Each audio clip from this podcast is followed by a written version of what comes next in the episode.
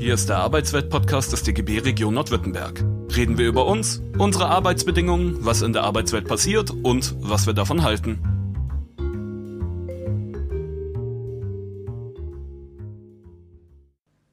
Ja, guten Tag. Wir sind hier im Stuttgarter Gewerkschaftshaus, das benannt ist nach Willy Bleicher, einem meiner großen Vorbilder. Ich bin Erhard Korn und uns beide verbindet der Name eines linken Idols, nämlich Rosa Luxemburg. Rosa Luxemburg ist in diesem Jahr 150 Jahre alt geworden und feiert am 3. März ihren 150. Geburtstag. Und aus diesem Anlass haben wir hier im Gewerkschaftshaus Stuttgart eine Ausstellung ausgebaut, die einen Rundgang durch ihr Leben äh, ermöglicht, die einen Blick auf ihre Beziehungen wirft und die auch ermöglicht, ihre politische Tätigkeit ähm, nachzuvollziehen. Wir fangen an in der, in der ersten Station mit ihrer Herkunft. Rosa Luxemburg wurde geboren in Polen als Rosa Luxemburg, als fünftes Kind einer Holzhändlerfamilie, einer jüdischen Holzhändlerfamilie. Die Mutter stammt ursprünglich aus, oder die Familie der Mutter stammt ursprünglich aus Frankfurt am Main. Und da sieht man, dass sich in der Rosa Luxemburg und in ihrer Familiengeschichte auch eine, eine lange Tradition von rassistischer Verfolgung ähm, spiegelt, die bis dahin ging, dass Rosa Luxemburg in ihrer Jugendzeit selber äh, ein, ein antijüdisches Pogrom in, äh, in Polen miterlebt hat. Rosa Luxemburg ist in Polen keine beliebte Person.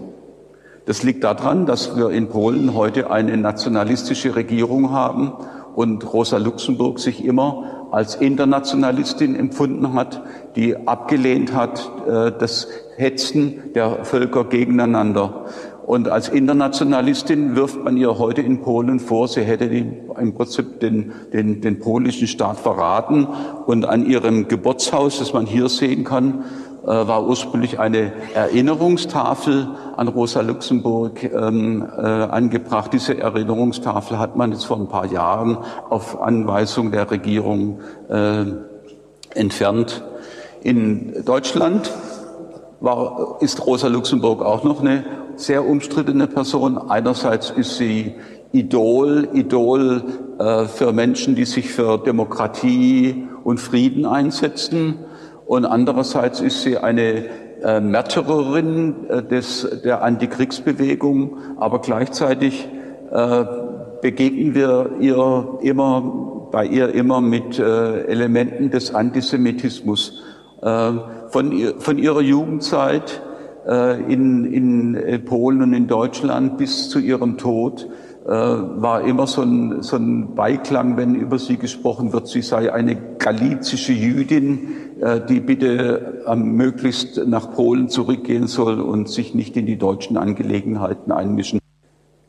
Bei Rosa Luxemburg ist im Alter von fünf Jahren eine äh, körperliche Behinderung ähm, aufgetreten, die dazu geführt hat, dass die Rosa ein komplettes Jahr im Gips verbringen musste und ihr Bein eingegipst wurde. Äh, in dies, diese Zeit hat sie dazu benutzt, sich fortzubilden. Sie war geistig sicher frühreif. Sie hat ähm, Heimunterricht erhalten durch ihre Mutter, die eine Anhängerin von Schiller war, hat sehr früh lesen und schreiben gelernt äh, war sicher auch etwas äh, ähm, altersklug in diesem Alter, äh, musste aber mit dieser körperlichen Behinderung ein Leben lang auskommen, denn äh, diese, dieses Jahr im Gips hat dazu geführt, dass äh, sie einen verkürzten Fuß hatte und äh, immer äh, einen Fuß nachgezogen hat äh, und versucht hat, diese, diese, diese äh, körperliche Behinderung zu überspielen. Gleichzeitig war sie eine sehr kleine Person. Sie hat, war nicht mal ein, 1,50 Meter groß und wenn sie später in großen Versammlungen aufgetreten ist, dann hat sie sich auf einen Stuhl gesetzt und mit ihrer kräftigen Stimme sich durchaus äh, äh, zu wehren gewusst.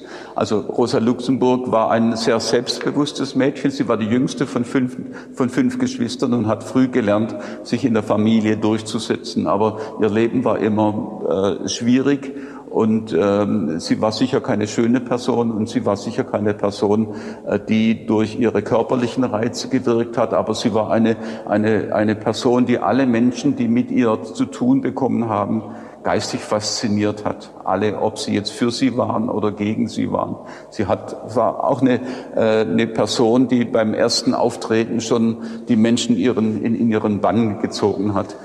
Äh, sie war sehr früh aktiv in, ähm, in, in ihrer Schule, im Gymnasium und hat dort ähm, soziale Gedichte geschrieben. Polen war damals ein Teil von Russland und Russland war damals die schlimmste Diktatur, die es gab in Europa. Äh, jegliches freiheitliches politisches Leben wurde unterdrückt und ähm, niemand hatte dort eine Chance, sich äh, zu äußern. Und das heißt, die, die, die, äh, das Widerstreben von Rosa Luxemburg gegen politische Unterdrückung war schon sehr früh ausgeprägt und hat sich so deutlich gemacht, dass sie früh schon ähm, als Gymnasiastin schon äh, Kontakt hatte zu oppositionellen äh, sozialistischen Arbeiterkreisen und dann auch schon früh in, die, in den Blick der Russisch, des russischen Geheimdienstes und der russischen Spitzel kam, so dass sie dann de, das Land äh, verlassen hat und nach Zürich gegangen ist. Denn Zürich, wir sehen hier die Hochschule in, in Zürich. Zürich war damals die einzige, die einzige Universität, an der äh, Studentinnen, an der Mädchen ähm, äh, ausgebildet werden konnten und studieren, und studieren konnten.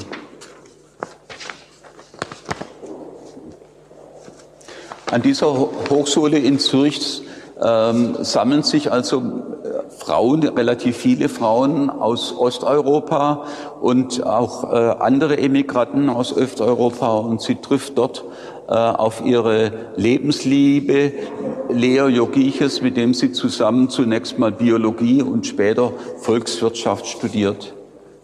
Das Volkswirtschaftsstudium war deswegen wichtig, weil damals die Frage natürlich in der aufkommenden Arbeiterbewegung war, ähm, wohin sich dieses ganze kapitalistische System entwickelt. Polen Polen mit Lodz war damals das industrielle Zentrum dieses Zarenreichs und Lodz war damals so etwas wie heute vielleicht Bangladesch. Es war so ein Mittelpunkt von einer, einer Textilindustrie, wo die Menschen unter ganz miserablen Bedingungen arbeiten mussten und wo unter diesen, unter diesen Arbeitern dann die, ersten, die, die erste Gegenwehr entstanden ist und sich die, die, eine polnische Arbeiterbewegung äh, gebildet hat. Die, und die, diese erste polnische Arbeiterpartei, die wurde von Emigranten gegründet und einer dieser Flügel war die Gruppe um Rosa Luxemburg in Zürich, die eine, eine äh, Partei gegründet hat, die sich nannte die äh, Sozialdemokratie von, von Polen und des, des, des Königreichs Polen, so also etwas kompliziert, dieser ganze Ausdruck. Das Königreich Polen war der Teil von Polen, der zu Russland gehört hat. Ein anderer Teil von Polen hat damals zu Deutschland gehört, war preußisch besetzt und der dritte Teil hat zu Österreich gehört. Also Polen war in drei große Teile geteilt und natürlich stand dann die Frage, wie man mit dieser Situation umgehen muss. Rosa Luxemburg wollte, dass vor allem die soziale, der soziale Zusammenhalt äh, gestärkt wird und dass die Arbeiter in Russland und in Polen miteinander gegen die Unterdrückung kämpfen und sich nicht national gegeneinander ausspielen lassen was dann später oder bis heute zu ihrem äh, Ruf beiträgt, sie wäre gegen den polnischen Nationalstaat gewesen. In in Zürich studiert Rosa Luxemburg ähm, ähm, Volkswirtschaft und äh, äh, macht eine, eine Doktorarbeit, an, in der sie diese industrielle Entwicklung von, von Polen äh, beschreibt. Nachdem sie fertig ist mit dem Studium, äh, will sie nach Deutschland. Das war damals aber wie heute nicht ganz so einfach. Sie musste nämlich, um deutsche Staatsbürgerin zu werden, musste sie eine Scheinehe eingehen. Das heißt, sie hat den, den Sohn äh, ihrer Zimmerwirtin geheiratet, der auch ein deutscher Sozialdemokrat war und hat so die deutsche Staatsangehörigkeit bekommen, was man übrigens dann später äh, immer vorgeworfen hat. So, und dann kam die Rosa Luxemburg nach ihrer Doktorarbeit äh, nach Deutschland 1898 im, im Mai und sie wird hier in Deutschland Mitglied der Sozialdemokratischen Partei und kümmert sich vor allem äh, in Oberschlesien, das gehört heute nicht mehr, heutzutage nicht mehr zu Deutschland, in Oberschlesien um die polnischen Arbeiter, die dort vor allem in den, in den Bergwerken arbeiten. Im selben Jahr kommt die Rosa Luxemburg zum ersten Mal zu uns hier nach Stuttgart zum sogenannten Parteitag der Sozialdemokratischen Partei 1898 hier. Sie ist ein halbes Jahr hier in, äh, in Deutschland in der Sozialdemokratie und sie wagt es, auf diesem Parteitag den gestandenen alten Männern Paroli zu bieten. Und sie wagt es als junges Küken, als junges Küken dort bei diesem Parteitag aufzutreten und die alten, die alte, die, den alten Parteiherren äh, Bescheid zu sagen. Zu diesen alten Herren gehört zum Beispiel äh, Leonhard Bernstein, der Ed, Entschuldigung, Eduard Bernstein, äh, der damals versucht, die Sozialdemokratie in eine Richtung zu entwickeln, die eher Richtung Reform geht. Es gehört aber vor allem Georg von Vollmar dazu, äh, der die bayerische äh, SPD äh, leitet und der, der in eine direkte Diskussion mit ihr kommt. Ähm, die Rosa Luxemburg, ich darf mal ganz kurz aus dem Protokoll vorlesen. Rosa Luxemburg sagt hier, ähm, Vollmar hat es mir zum bitteren Vorwurf gemacht, dass ich als junge, junger Rekrut in der Bewegung die alten Veteranen belehren will. Das ist nicht der Fall. Es wäre überflüssig, weil ich der festen Überzeugung bin, dass die Veteranen auf demselben Boden stehen wie ich. Es kommt hier überhaupt nicht darauf an, irgendjemand zu belehren, sondern eine bestimmte Taktik zum klaren und unzweideutigen Ausdruck zu bringen. Dass ich noch meine Epauletten in der deutschen Bewegung erst holen muss, weiß ich. Ich will es aber auf dem linken Flügel tun, wo man mit dem Feinde kämpft und nicht auf dem rechten, wo man mit dem Feinde kompromisseln will, sagt dieser. Jetzt weiß natürlich niemand mehr heutzutage, was Epauletten sind. Äh, wir sind ja in der Zeit des Preußentums und das Größte, was einem damals äh, passieren konnte, war, dass man preußischer Offizier wird. Und die, die, ein, ein Offizier zeichnet sich dadurch aus, dass er hier oben diese Schulterklappen hat, die sind die sogenannten Epauletten.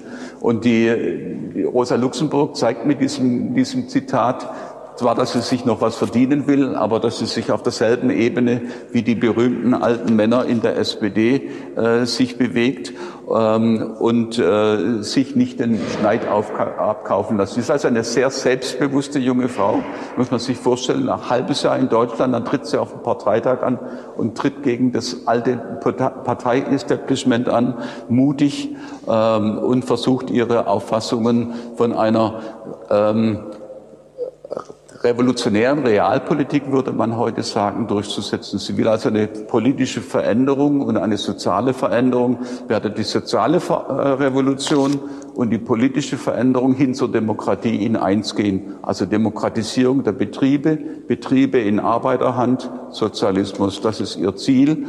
Und die, die Reformen, die Frage der Arbeitszeitverkürzung, der besseren Arbeitszeit, das ist für sie ein Mittel, um zu dieser Veränderung hinzukommen. Rosa Luxemburg hat beim Parteitag 1898 in Stuttgart eine Freundin kennengelernt, eine äh, Kampfgenossin kennengelernt, nämlich Clara Zetkin, die äh, ihr in Stuttgart immer ein offenes Haus geboten hat und immer wenn Rosa Luxemburg hier war äh, in Stuttgart, äh, hat sie bei Clara Zetkin gewohnt. Zetkin hat in Sillenbuch gewohnt was heute sehr romantisch ist, weil man mit der Straßenbahn nach oben fahren kann. Aber damals musste man mit einer Pferdetruschke vom alten Bahnhof, heute in der, in der Schlossstraße ist, nach oben fahren. Ähm, und das Problem war, wenn die Rosa Luxemburg mit ihrer Gehbehinderung wieder nach unten musste und zurück musste, dann musste ihr die Clara Zetkin den Koffer schleppen und sie mussten zu Fuß diesen ganzen Weg den Berg runter miteinander tragen. Aber bei dieser Gelegenheit hatten sie natürlich immer die Möglichkeit, sich politisch auszutauschen. Beide standen auf dem linken Flügel der Sozialdemokratie. Der Schwerpunkt von Clara Zetkin lag in der Frauenfrage. Sie wurde 1907 beim Sozialistenkongress, ähm, den, wir, den wir hier sehen, äh, zum, äh, zur Leiterin des Frauensekretariats der, der Sozialistischen Internationale gewählt äh, während Rosa Luxemburg sich um diese Weibersachen, wie sie genannt hat, nicht allzu sehr äh, gekümmert hat, sondern mehr die, die, die äh, Männerpolitik betrieben hat. Und hier sieht man sie dann 1907 beim Sozialistenkongress hier inmitten der, der großen Männerschar, der, großen, der, der ähm, Führer der damaligen großen sozialdemokratischen Parteien. Der Kongress der Sozialistenkongress, bei dem äh, Sozialisten der ganzen Welt zusammenkommen, das war der einzige, den es in Deutschland je gab, äh, wurde eröffnet mit einer großen Massenkundgebung auf dem Cannstatter Vasen, bei dem man hier Rosa Luxemburg sieht, die nicht bloß als Rednerin selber aufgetreten ist, sondern vor allem als Dolmetscherin aufgetreten ist, denn sie musste die, die Reden der Delegierten aus Frankreich oder England aus Polen oder Russland auf Deutsch übersetzen und das vortragen. Das heißt, auf dem Cannstatter Vasen waren überall, es gab keine Mikrofone, es gab keine Technik, alles ging nur live. Das heißt, sie hatten kleine Tribünen auf dem Cannstatter Vasen, äh, von dem aus die verschiedenen Redner gesprochen haben. Auf dem Originalbild ist etwas breiter, sitzt hier neben ihr die äh, Clara Zetkin. In der, in der Stuttgarter Liederhalle hat der Sozialistenkongress äh, stattgefunden und das Hauptziel dieses Sozialistenkongresses war, sich auseinanderzusetzen mit der Frage des deutschen Kolonialismus und des deutschen Imperialismus. Deutschland fing zu dieser Zeit an, äh, Gebiete in Übersee zu erwerben. Es kam zu Konflikten um die Eroberung von Afrika und Marokko mit den anderen großen Mächten Frankreich und England. Und die Sozialisten waren natürlich dafür, dass, dass äh, dieser dieser Imperialismus gestoppt wird und dass äh, die europäischen Länder eine friedliche Außenpolitik machen. Das heißt, die, der zentrale Thema war dann natürlich, äh, äh, dass die Gefahr bestand, dass lokale äh, Kriege ausufern in einen großen Konflikt. Und deswegen war die, die, das zentrale Ziel dieses Kongresses äh, ein gemeinsames Vorgehen der Gewerkschaften, und der Sozialisten beim anstehenden Krieg zu finden. Und der August Bebel, den man hier sieht, der Gründer der deutschen Sozialdemokratie, hat eine Resolution vorgelegt, die durch Rosa Luxemburg verschärft worden ist und die dann ausgesagt hat, dass die Parteien, die linken Parteien sich dafür einsetzen müssen, den Krieg zu verhindern. Und wenn der Krieg kommt, dass sie gegen die Fortsetzung des Krieges sich einsetzen müssen. Und wenn der Krieg fortdauert, müssen sie sich dafür zu einsetzen, dass der, die Kriegssituation benutzt wird, die Unzufriedenheit mit dem Regime zu, zu steigern und dann zu einer Veränderung der politischen Verhältnisse beizutragen. Das war die, das Ziel, das Rosa Luxemburg äh, dort beigetragen hat. Und äh, Deswegen äh, ist natürlich Rosa Luxemburg äh, eine der großen Friedenskämpferinnen. Leider ist er dann wenig später äh, in eine Situation gekommen, 1914, wo tatsächlich die Mehrheit dieser Parteien, die hier repräsentiert ist, mit wenigen Ausnahmen für den Krieg gestimmt hat und dafür gestimmt hat, dass sich die die Arbeiter aller Länder gegenseitig bekämpfen. Und Rosa Luxemburg kam dann relativ schnell in eine Minderheitenposition. Äh, sie war, hat, äh, war eine große Volksrednerin äh, und hat in, in ihren in ihren Reden sich dafür eingesetzt, dass, dass dieser Militarismus bekämpft wird und das war damals strafbar. Also wenn man gegen Militär gehetzt hat, in Anführungszeichen, äh, und die Disziplin im Militär untergraben hat auf diese Art und Weise, kam man ins Gefängnis. Also man wurde vielleicht nicht nach Sibirien deportiert wie in Russland, aber immerhin kam sie ins Gefängnis. Anlass für ihre erste Gefängnisstrafe war, dass sie sich gegen sozialen, sozial, sozial, äh, Soldatenmisshandlungen äh, ausgesprochen hat. Also äh, die, die, die Soldatenrituale, wo äh, wo Soldaten, äh, junge Soldaten misshandelt, geschlagen wurden, die waren damals noch überall üblich. Und als sie das angeprangert hat und mit Zeugenaussagen belegt hat, hat mir ihr, so heute wird man sagen, Wehrkraftzersetzung vorgeworfen. Äh, und sie kam ins Gefängnis. Äh, mit Beginn des Ersten Weltkriegs kam Rosa Luxemburg zum ersten Mal ins Gefängnis. Und die größte Zeit dieses, dieses äh, Ersten Weltkrieges hat sie auch im Gefängnis verbracht. Nach ihrem Gefängnisaufenthalt wurde sie in Schutzhaft genommen und erst mit Beginn der Novemberrevolution 1918 wurde sie aus der Schutzhaft befreit und konnte sich wieder am politischen Leben beteiligen. Rosa Luxemburg ist eine, heute würde man sagen, militante Politikerin, liebt aber gleichzeitig Pflanzen und Tiere. Und als sie im Gefängnis ist, ähm, schreibt sie viele Briefe an ihre Freundinnen und in diesen Briefen beschäftigt sie sich mit dem, was sie im Alltag äh, erlebt. Und diese Briefe gehören zu den Dokumenten der Weltliteratur, die viele junge Menschen stark berühren. Sie erzählt zum Beispiel das Erleb ein Erlebnis, ich darf mal vorlesen aus einem Brief an ihre Freundin. Vorigen Frühling ging ich in meiner stillen, leeren Straße von einem Feldspaziergang heim, als mir auf dem Boden ein dunkler kleiner Fleck auffiel. Ich bückte mich und sah ein lautloses Trauerspiel. Ein großer Mistkäfer lag auf dem Rücken und wehrte sich hilflos auf den Beinen, während ein ganzer Haufen winziger Ameisen auf ihm herumwimmelten und ihn bei lebendigem Leibe verzehrten. Mich schauderte es, ich nahm ein Taschentuch heraus und fing an, die brutalen Bestien wegzujagen. Sie waren aber so frech und hartnäckig, dass ich einen langen Kampf mit ihnen ausfechten musste. Und als ich endlich den armen Dulder befreit und weit aufs Gras gelegt hatte, waren ihm schon zwei Beine abgefressen. Ich lief fort mit dem peinigenden Gefühl, dass ich ihm schließlich eine sehr zweifelhafte Wohltat erwiesen habe.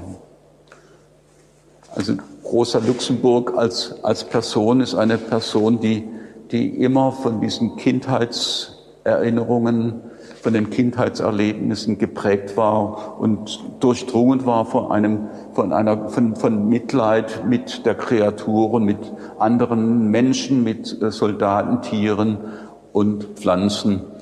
Und äh, diese, diese, dieser Gefängnisaufenthalt äh, für Rosa Luxemburg dauert bis zu dem Zeitpunkt, als am 9.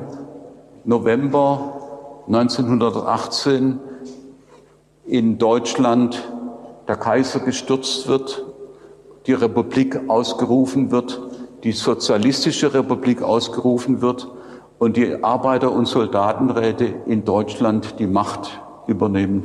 Warum kommt es zu dieser Revolution 1918? Der Krieg 1914 bis 1918 hat Europa ausgehungert, die Menschen hatten nichts mehr zu essen, das Brot bestand aus Sägespänen und alle Familien hatten Tote und Verletzte zu beklagen. Es gab keine Chance mehr, diesen Krieg zu gewinnen. Und als die Matrosen in Kiel in eine sinnlose letzte Schlacht äh, geschickt werden sollten, haben sich die Matrosen geweigert, die Schiffe anzuheizen. Damals hatte man noch Dampfschiffe und auszufahren. was der Auslöser für diese Revolution war. Und innerhalb weniger Tage hat diese Rebellion, diese Militärrebellion auf ganz Deutschland übergegriffen und hat dazu geführt, dass, die, dass der Kaiser abdanken muss und äh, eine, eine Räterepublik in Deutschland entsteht. Äh, in dieser Situation wurde Rosa Luxemburg befreit und die zentrale Auseinandersetzung, die jetzt entstand, war die, ob man die, die, den alten preußischen Staat, den militaristischen Staat weiter bestehen lässt oder ob man eine, eine Demokratisierung ein, ein, äh, hinkriegt, einen Sozialismus hinkriegt, bei der die Menschen über ihr Schicksal selber bestimmen können. Diese Auseinandersetzung bestimmt diese ersten Wochen. Ähm, aber klar ist, die Menschen wollen in Deutschland keine Fortsetzung des Krieges, sie wollen keinen Bürgerkrieg, sondern sie wollen Frieden und sie wollen nach Hause gehen. Ja, ein Jahr vor der Revolution in Deutschland hatte schon in Russland eine Revolution stattgefunden. 1917 im Februar war der Zar gestürzt worden, weil die russischen Soldaten nicht weiter kämpfen wollten. Und im Oktober 1917 haben die Bolschewiki in Russland die Macht ergriffen ähm, und eine Räte, eine Sowjetherrschaft errichtet. Diese Sowjetherrschaft wurde äh, ausgeübt dadurch, dass die anderen Parteien verboten wurden in Russland. Und äh, mit dieser Situation war Rosa Luxemburg nicht einverstanden. Sie hat ein Buch geschrieben in, in der Kerkerhaft über die russische Revolution und hat in diesem Buch den berühmten Satz geschrieben, äh, Freiheit nur für die Gleichdenkenden ist keine wirkliche Freiheit. Freiheit ist immer die Freiheit des Andersdenkenden. Und sie hat sich dafür eingesetzt, für eine, für, dass Pressefreiheit herrschen muss, dass Gesund, Diskussionsfreiheit herrschen muss. Das heißt, sie hat sich in eine, in eine andere Situation, äh, in, in dieser Situation anders positioniert als Lenin, der Vorsitzende der Bolschewiki, mit dem sie ja in Russland eigentlich auch ursprünglich eine Zusammenarbeit hat. Und deswegen gilt äh, Rosa Luxemburg auch als die erste Kritikerin dieser, dieser einer, einer Politik, die später zum Stalinismus geführt hat. Sie hat sich früh dagegen gewehrt und äh, ihr Mitkampfgefährte Paul Levy hat dann diese Broschüre 1922 veröffentlicht und sie ist sicher heute noch eines der interessanten Dokumente einer für eine äh, äh, linke Politik, die gleichzeitig sagt, wir wollen Sozialismus und wir wollen Demokratie.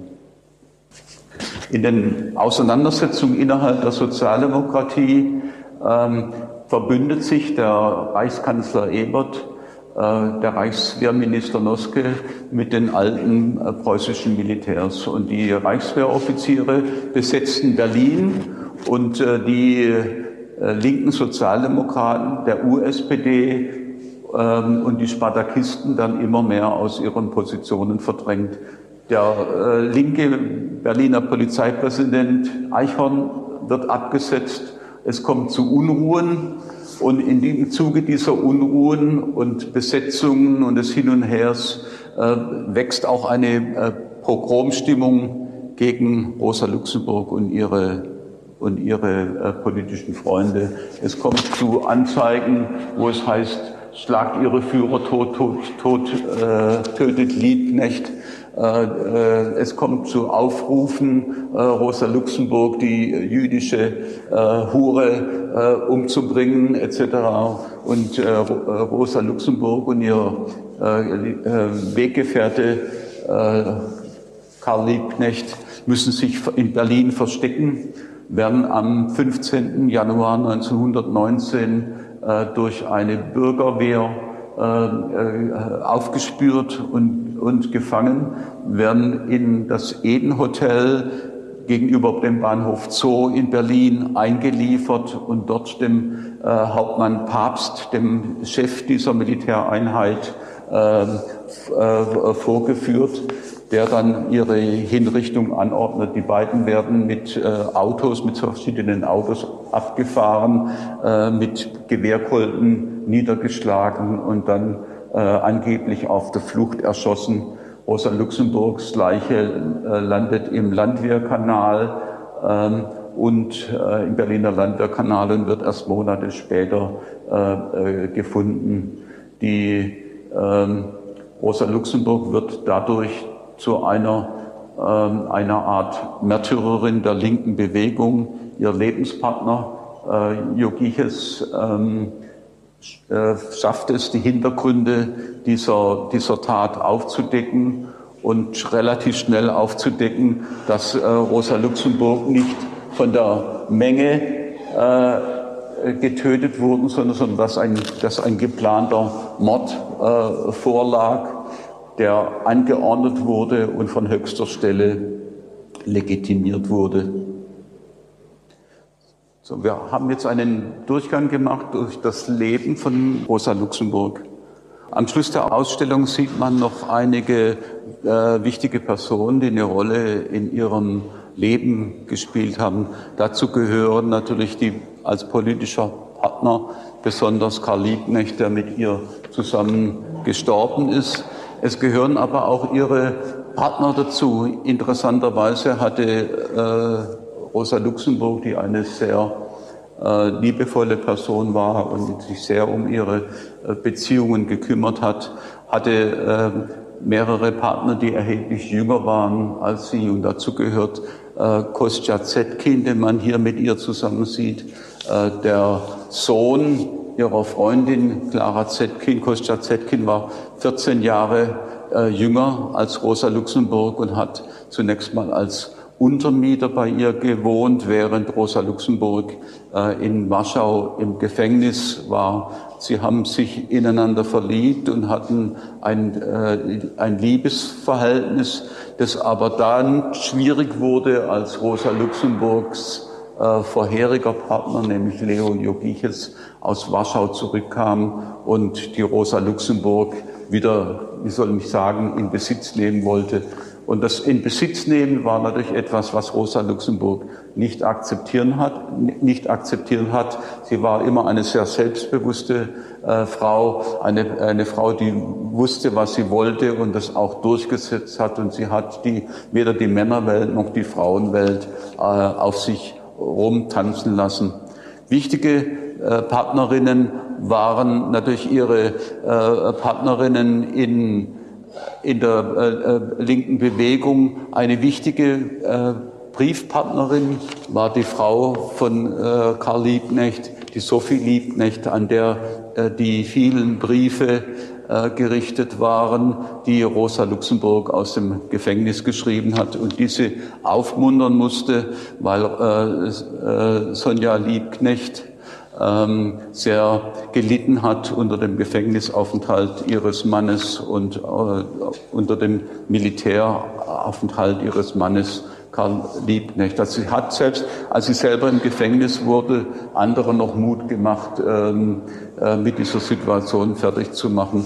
Ein, eine, ein Seelenpartner für sie war Hans Diefenbach aus Stuttgart, ein, ein Arzt, der äh, relativ früh im Weltkrieg äh, gefallen ist und diesen, dieser, dieser Verlust von Hans Diefenbach hat äh, Rosa Luxemburg sehr, sehr geschmerzt.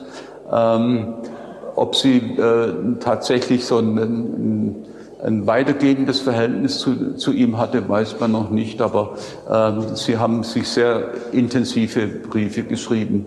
Luise Kautsky, äh, war eine, eine wichtige Brieffreundin und Urlaubsfreundin. Sie sind zusammen äh, nach Italien gefahren und äh, haben dort äh, sich am Gardasee zum Beispiel miteinander erholt. Und äh, nach Rosa Luxemburgs Tod hat die Luise Kautsky äh, vieles ähm, herausgegeben von Rosa Luxemburg, also zum Beispiel die, die, diese, diese Briefe mit ihr und hat äh, eine Menge getan für das Andenken von Rosa Luxemburg. Ja, warum soll man sich eine Ausstellung über Rosa Luxemburg anschauen? Rosa Luxemburg ist keine Frau, die auf alles perfekte Antworten geben kann.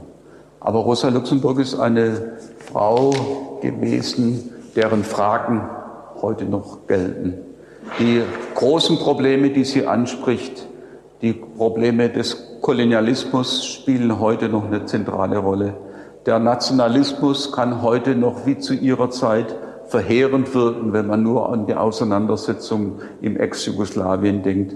Die Rolle der Demokratie, der Belebung der Demokratie durch Mitwirkung der Menschen ist heute noch eine zentrale, eine zentrale Frage. Und natürlich ist ihr, Ihre Frage, woraus Kriege entstehen und wie Kriege bekämpft werden können. Heute noch eine Frage, die, glaube ich, alle Menschen heute mehr, noch mehr als 1914 äh, beschäftigen sollten. Denn heute können wir sehen, welche grauenhafte Auswirkungen dieser Erste und dieser Zweite Weltkrieg hatten. Und heute können wir noch viel besser sehen, welche verheerenden Folgen es hatte, dass es 1918, 19 nicht gelungen ist, eine Demokratisierung Deutschlands durchzusetzen und das Militär, äh, das preußische Militär in seine Grenzen zu verweisen. Also Rosa Luxemburg ist jemand, der nicht bloß Märtyrer und Idol ist, sondern es ist eine, eine, eine historische Person, die für uns Fragen stellt, stellt, den wir heute noch nachgehen. Und deswegen darf ich herzlich einladen, diese äh, Ausstellung hier im Gewerkschaftshaus in Stuttgart anzuschauen. Das Gewerkschaftshaus ist tagsüber geöffnet und der Publikumsandrang ist ja auch so gering, dass man ohne Ansteckungsrisiko sich diese Ausstellung angucken kann äh, und hier von Tafel zu Tafel schlendern kann, um die Themen, die wir bei dieser Ausstellung haben, zu vertiefen. Das war der Arbeitswelt-Podcast des DGB Region Nordwürttemberg.